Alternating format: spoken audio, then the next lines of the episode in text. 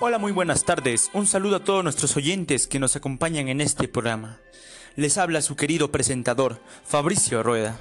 Hoy tocamos un tema muy importante, porque nosotros tenemos que saber cómo impactan nuestras acciones en la atmósfera y en la salud de todos.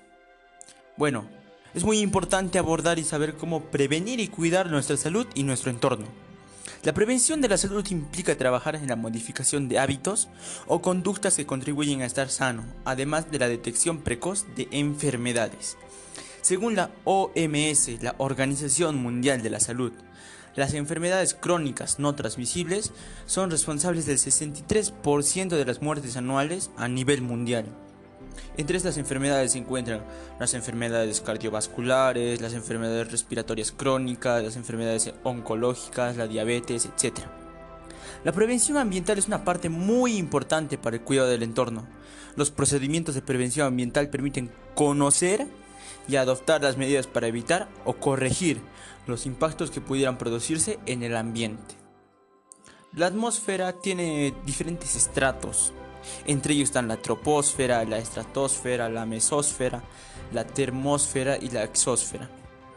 Los clorofluorocarbonos, los CFS, el monóxido de cloro, son los contaminantes más perjudiciales para la capa de ozono.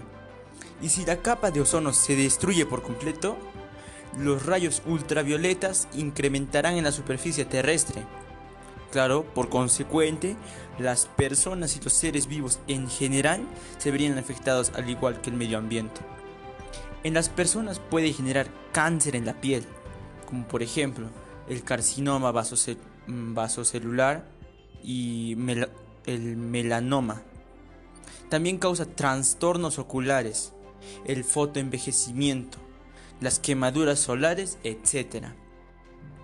Chicos, Pregúnteme al WhatsApp al siguiente número 964 35 25 61. Repito, 964 35 25 61. Ya tenemos una respuesta de nuestro amigo Emanuel. ¿De qué manera podemos prevenir los efectos de los rayos ultravioletas? Esa es una muy buena pregunta, querido Emanuel.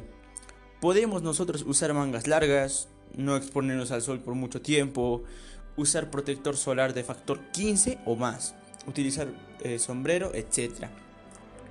La contaminación del aire en la actualidad es una problemática que afecta a nivel mundial debido a las actividades del ser humano, como lo son las, eh, las emisiones de los automóviles, para resolver necesidades que perjudican a la salud de las personas y del ambiente. Eso no permite que no haya una buena calidad de vida.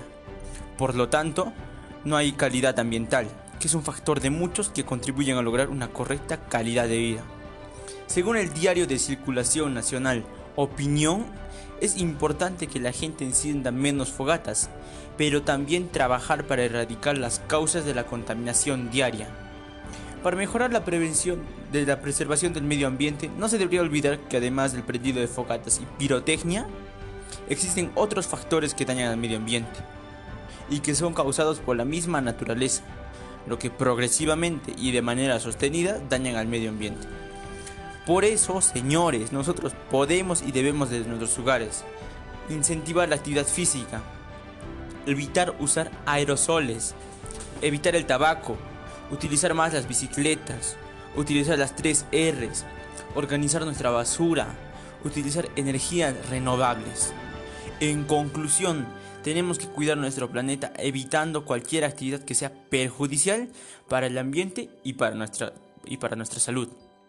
Debemos tener conciencia ambiental y empezar desde nosotros mismos, incentivar e invitar a todos a proteger nuestro planeta. En lo posible, tratar de tener una correcta cultura de prevención frente a esta problemática que afecta a nivel mundial, la contaminación ambiental. Bueno, hemos terminado el programa del día de hoy. Me despido y recuerden que nosotros somos el cambio. Hasta una próxima oportunidad y que Dios los bendiga. Adiós.